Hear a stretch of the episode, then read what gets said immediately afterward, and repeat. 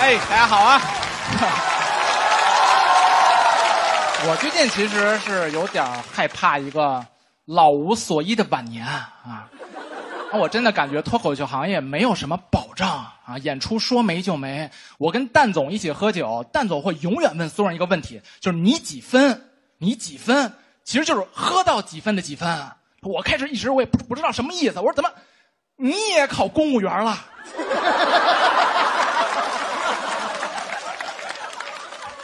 我现在每天就给自己设计养老的方案，你们想的我基本都想过。你们有没有想过和朋友们一起抱团养老啊？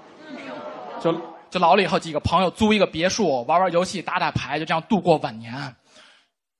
先不说我有没有朋友啊，就我为数不多的友谊，就是跟这帮脱口秀演员。如果说你了解我们公司的这个夜生活和酒文化，你就知道，指不定谁老在谁的前面。你们听这这道理，因为这个抱团养老，它一个很重要的前提就是大家衰老的速率得差不多。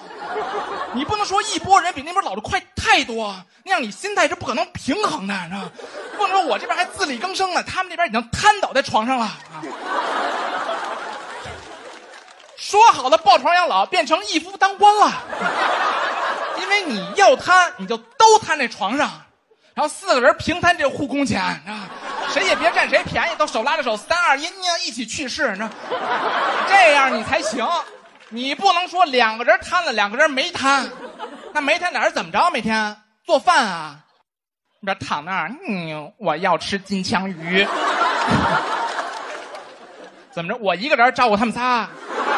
我这白天给他们注射胰岛素，晚上推着他们去透析。养老的问题没解决，把这社区标兵先给评上了。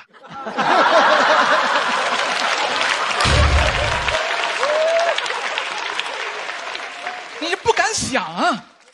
幺八幺八黄金眼都过来了。今天我们到访的是徐汇区最无私的老人。看，童大爷又在那煲汤呢。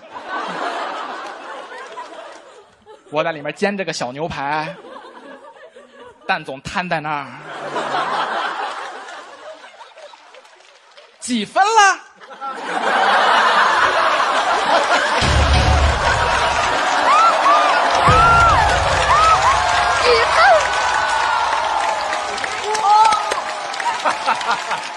这么说，我也想过，就能不能生一个孩子啊？但其实我坦率讲，就如果说我要生一个孩子，我也不是为了养老，我是有一个很深层次的原因。我觉得这个孩子能够给我一种全新的情感体验，就是那是一种你谈恋爱感受不到的那种永恒的爱意。没有人会变心的，你谈恋爱出现的所有的问题都不可能发生在父母和孩子的身上。你不可能出国留学两年，突然间收到条你爸发来的微信，聚少离多，要不然咱们先算了吧。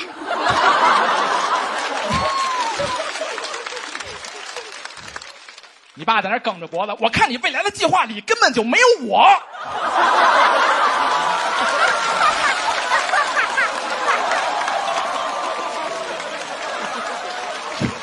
永恒的爱意。你看，你谈个恋爱六七年，他觉得很了不起，这叫做长跑。我爷爷养我爸也六十多年了，我就没见谁对着他俩很惊讶的样子。你们是怎么保持激情的呀？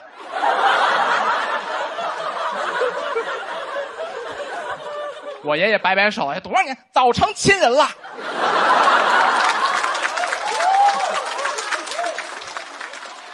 你就踏实，这就是根植在你 DNA 里的感情啊！就父母对于孩子的感情，但就是我对养老有一些焦虑，是吧？我对生孩子有些焦虑，还是我妈给我治愈了。我说妈妈，到时候我的朋友们都有了孩子，就没人跟我玩了，这是不是很可怕呀？我妈说不难，你知道更可怕的是什么吗？就是所有人。都在玩就你有个孩子，那你算是完了。You are done，说你完了。到时候别人在夜店通宵蹦迪，你在客厅辅导孩子做题呀，我都不敢。想象那个场景啊！我朋友们在夜店里，Put your hands up。我在家里拿着本新概念，我说宝贝儿，注意这个固定搭配啊，Put something up。结构并没有这么好。前一阵我在网上看一调查，就问就是九零后、零零后，说你们年轻人到底要怎么样才愿意生一个孩子？就开出你们的条件。有一个答案深得我心啊！那答案说，就如果说就这个孩子，他生下来就能养我。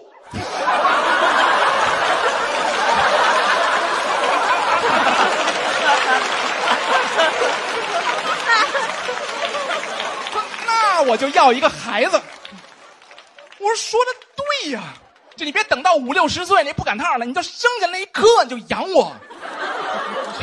你你就是你这就是你思路就是得打开，你知道吗？你养孩子你不敢生，孩子养你你还不敢生吗？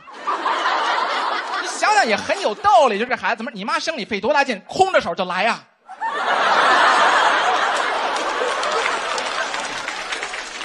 有点这个觉悟，是你别老是含着个金汤勺出生，你含着个银行卡出生，叼在嘴里，嗯嗯嗯嗯，没有一声啼哭啊，啪的一口吐地上，指着我鼻梁，你省着点花啊。